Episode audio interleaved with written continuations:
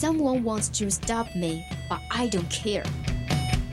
想了解欧美最新八卦，想学美国地道俚语，还想听暖心美文，怎么要求这么多呀？AE 通通为你寻来。想练听力、提口语，速速前来 Action English。Here is Bubbles and Lemon。Twenty-one o'clock to 22 o'clock on Tuesday. Welcome to Action English. 记记得带上笔记本啊。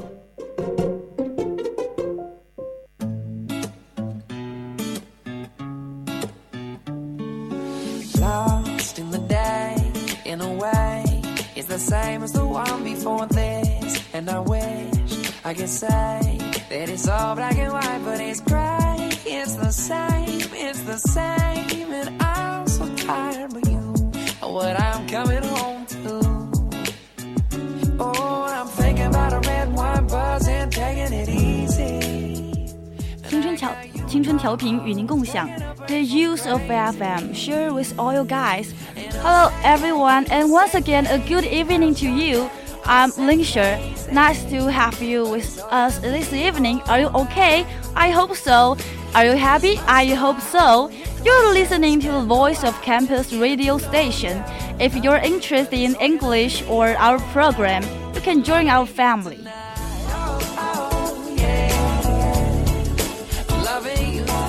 还有呢，二七五幺三幺二九八是我们的 QQ 四群， 这里面有来自四海八荒的小仙女和小仙童，这里汇聚着我们 VOC 的大家庭，快点加入，成为我们中的一员吧。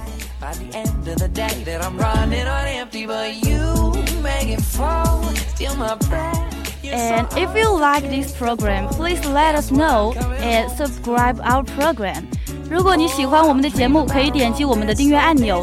同时，我们也在蜻蜓、喜马拉雅上进行直播，以及以及上传往期的精彩节目。期待一大波的听众向我们袭来。话不多说，现在就开始我们的 Hot News 吧。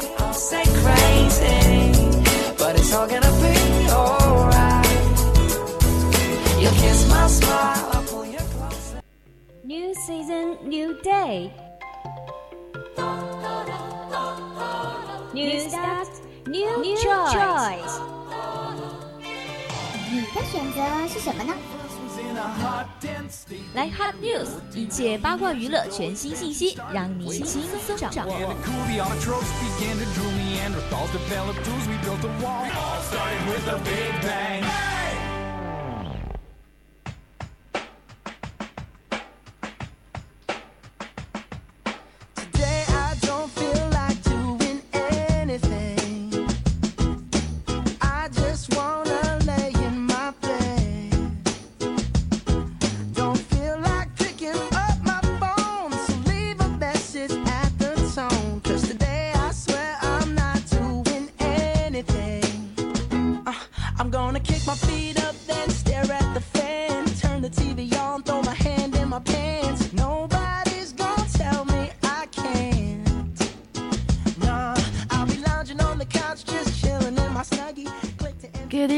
guys. Welcome to Hot News. You're listening to the voice of campus radio station. 你正在收听的是校园之声 VOC 广播电台。During the Hot News time, Linsher, this is me, will bring you news up to date, entertainment like question of the day.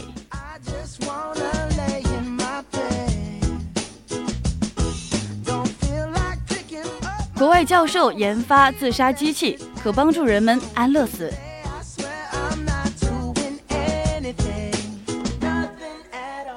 high-tech suicide machine is being touted by enthusiasts of Victory Group。近日呢，一个安乐死倡导组织正在大力的兜售一款高科技的自杀机器。It's called the Saucer Capsule, and it has a single, simple purpose to help you commit suicide peacefully and efficiently.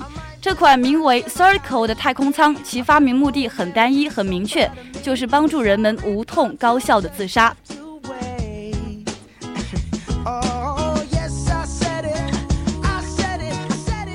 America does not use any retreatment drugs or require any special advertise, such as the insertion of a tracheal needle, says Dr. Philip Nitschke, the founder of Exit International. 组织的创始人菲利普博士表示 s a r c 不会使用遭到限制的药物，也不需要用户掌握静脉注射等专业知识。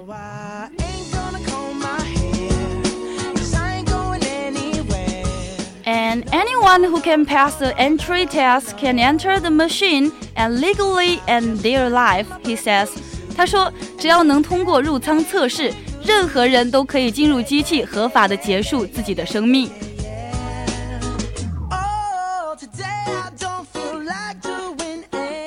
As reported in Christian headlines, the cycle comes in two parts. A reusable machine based on capsule that can be dashed and used as a coffin. Both can be created on a 3D printer and assembled anywhere. 根据基督教的头条网报道，Circle 由两部分组成：可重复使用的基座和一个可以拆卸的、当做棺材来使用的胶囊。这两部分都采用 3D 打印技术，并可安装在任意的位置。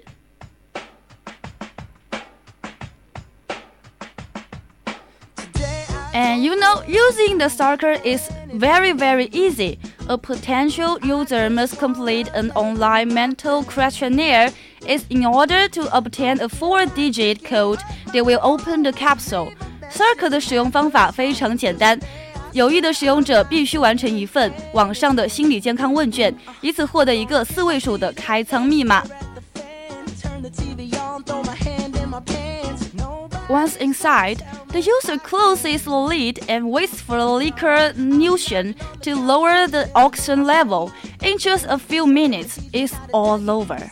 进入之后，用户要关闭囊盖，等待液态氮降低氧气的浓度。在几分钟后，一切就结束了，也就是说，你的生命就结束了。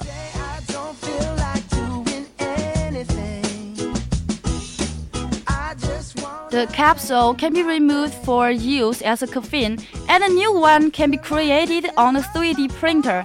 This can then be placed on top of the reusable base, according to Exit International. 据介绍呢，之后胶囊就可以搬离了，当做一副棺材来使用。而 3D 打印机会制作一个新的胶囊，之后将其安置在可以重复使用的底座之上。林晓呢，就是很喜欢这样的一个胶囊的。因为他给每个人安静死去的权利。说实话，像跳楼、割腕这些自杀手段，我个人还是觉得太痛苦了。这个胶囊它既能造福社会，又能满足个人，社会不会再出现很多负面的自杀新闻。对这个世界没有留恋的留恋的人呢，也可以在和多方协商后安静的死去。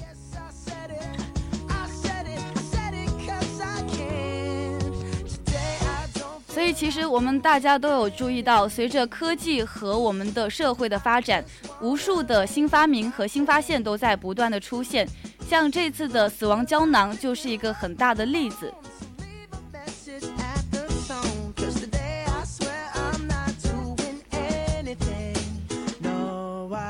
说完了死亡胶囊，那接下来的一件事情呢，就是一直困扰在世界的社会中的一件事，那就是霸凌事件。儿童时期的霸凌其实并不会影响一个孩子的一生。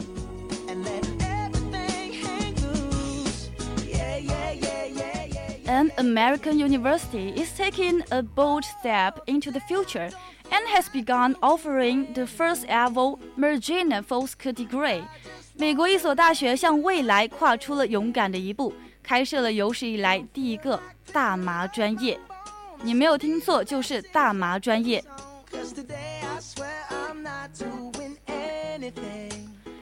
The new degree will allow students at Northern Michigan University to gain professional edge as marijuana seems poised to become an explosive industry in the United States. 随着大麻即将成为美国的一个规模庞大的产业，这一新学位将给北密歇根大学的学生带来专业优势。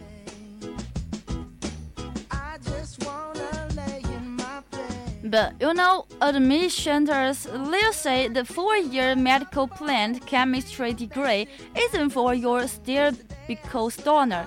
但是该校的管理人员表示，这一四年制的药物种植化学学位并不是像你想象的那样种植大麻。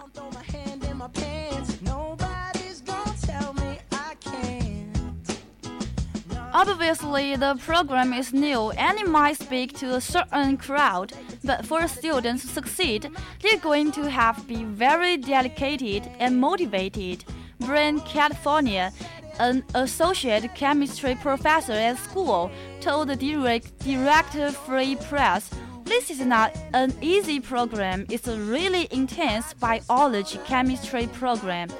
该校的副教授布兰登德向底特律自由报透露，显然这是一门新的学科，它可能会对某些人群产生一定的影响，但对于想要成功的学生来说，他们必须非常富有专注力和机动力。这不是一个简单的学科，这是一个难度非常大的生物化学学科。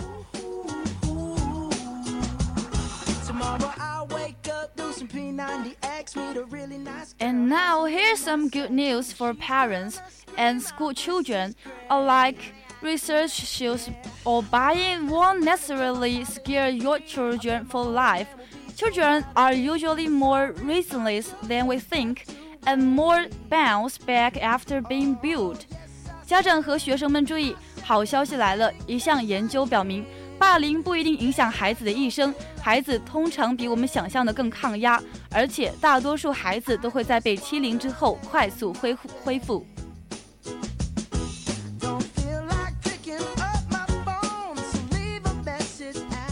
刚才我们从大麻专业讲到了我们的霸凌事件，跨越可能有点大，但是。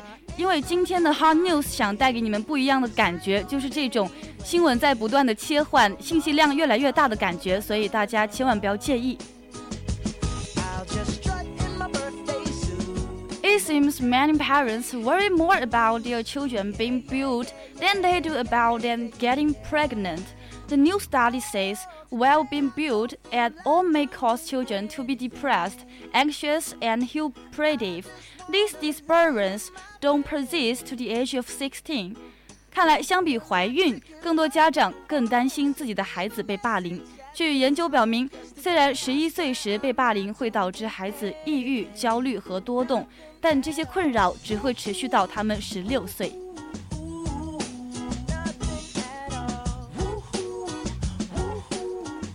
Researchers from University College London studied 11 108 twins born in England and Wales from 1000 to 80。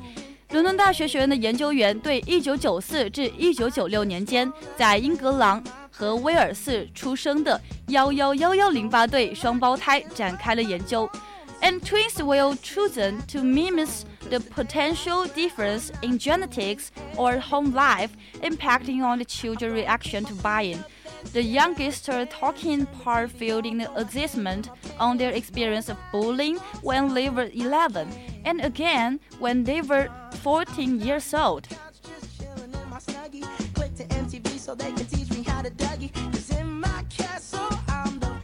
其实呢，选择双胞胎是为了尽量减少遗传或者是一些家庭生活带来的潜在性的差异，因为这两个因素影响着儿童对霸凌的反应。参与到研究中的儿儿童呢，在十一岁的时候填写了自己被霸凌一事的评估报告，十四岁又填写了一次。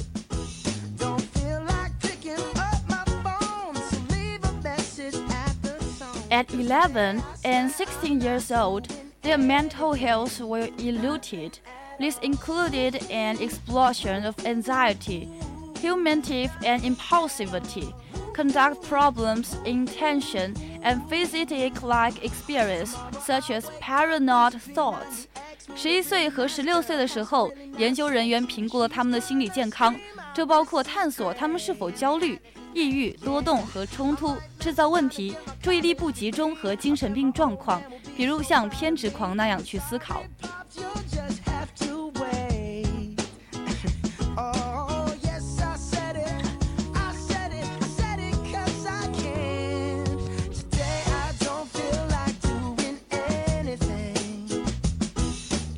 Dr. Judy Seberg from the Virginia Oak University, who wasn't involved in the study, said most children will get better. The research, however, also relieved the paranoid thoughts can continue into late teens as a result of bullying. So the results of the research can by no means cut and dried. 弗吉尼亚联邦大学的朱迪博士没有参与到该项研究。他说，大多数孩子都会慢慢变好。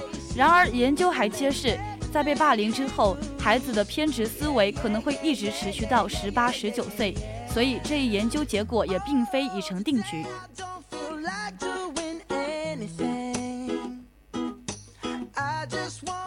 Other experts say not all youngsters who who've been built reach later life unaffected。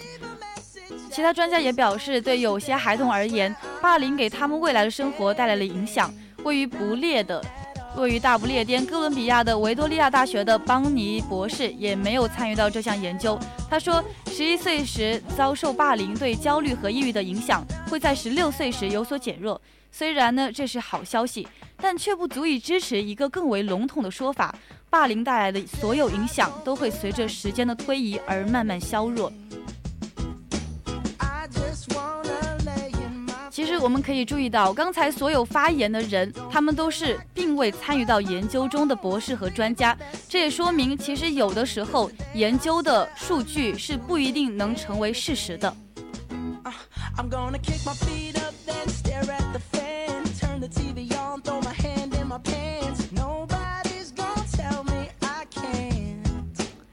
And bullying may be episodic or chronic, and limited assessment of bullying and seriously underestimated the effects of chronic bullying on mental health and behavioral problems. 霸凌可能是偶发性的，也有可能是慢性和长期的。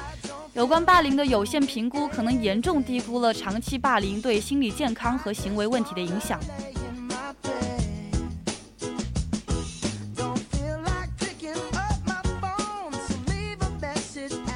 也就是说，虽然说霸凌并不一定会对这个孩子的以后的影响有多么的大，但是也不排除有的孩子他的心理承受力比较低，他从小发生过的一件事情他会记一辈子，这一辈子之间对他的心理都造成了很大的阴影，所以说霸凌这件事情是不能被容忍的。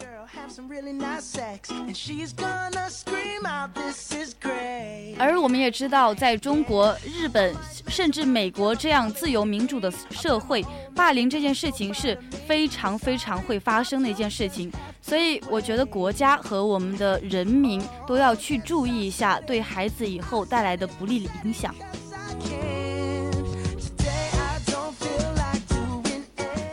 study author Dr. Gary Freed from the University of Michigan CS Mott Children's Hospital said in order to deal with the sort of bullying, simple effective strategies may include not providing personal defeating information on social media, chat platforms, or in gaming environments.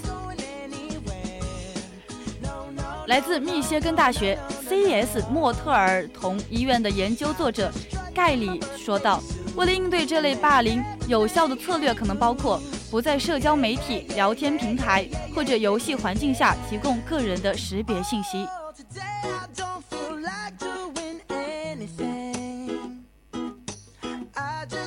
我们的盖里弗里德博士他所说的霸凌，主要是针对在网络上出现了一些激烈的。挑逗或者是争吵的行为之后，在现实生活中做出的回应。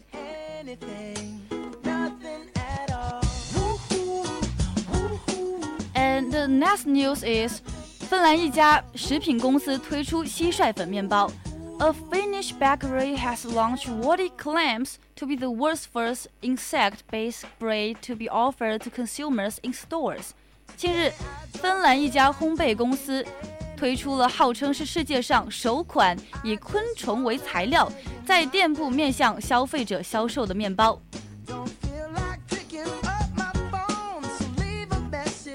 The bread, made in used flour ground from dried circuit, as well as wheat flour and seeds, has more protein than normal wheat bread. 这款面包由干蟋蟀磨成的粉末、小麦粉和种子制成， 比一般小麦面包含有更多的蛋白质。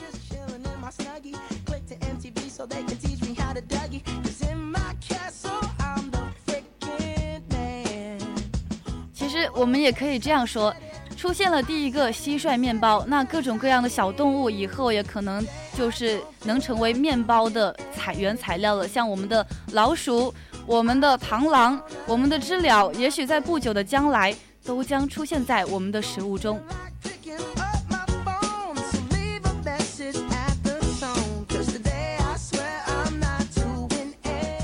and it offers consumers a good protein source and also gives them an easy way to familiar themselves with insect-based food, he said. 主管说道：“这款面包为消费者提供了一种很好的蛋白质来源，同时也为他们提供了一种亲身熟悉以昆虫为材料的食物的简单方法。” Finland in November joined five other European countries, Britain, the Netherlands, Belgium, Australia and Denmark in allowing insects to be raised and marketed for food use。芬兰于十一月加入了英国、荷兰、比利时、奥地利和丹麦这五个欧洲国家的行列，允许饲养和销售可食用的昆虫。The UN estimated last year what at least 2 billion people eat insects and more than 1,000 people have been used for food. 联合国去年估计至少有二十亿人食用昆虫，超过一千九百种昆虫被用作食物。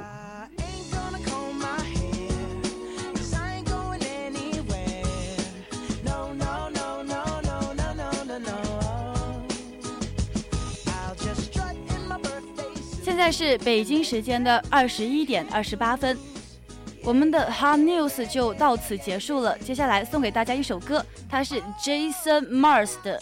three and uh, thirteen and three million away.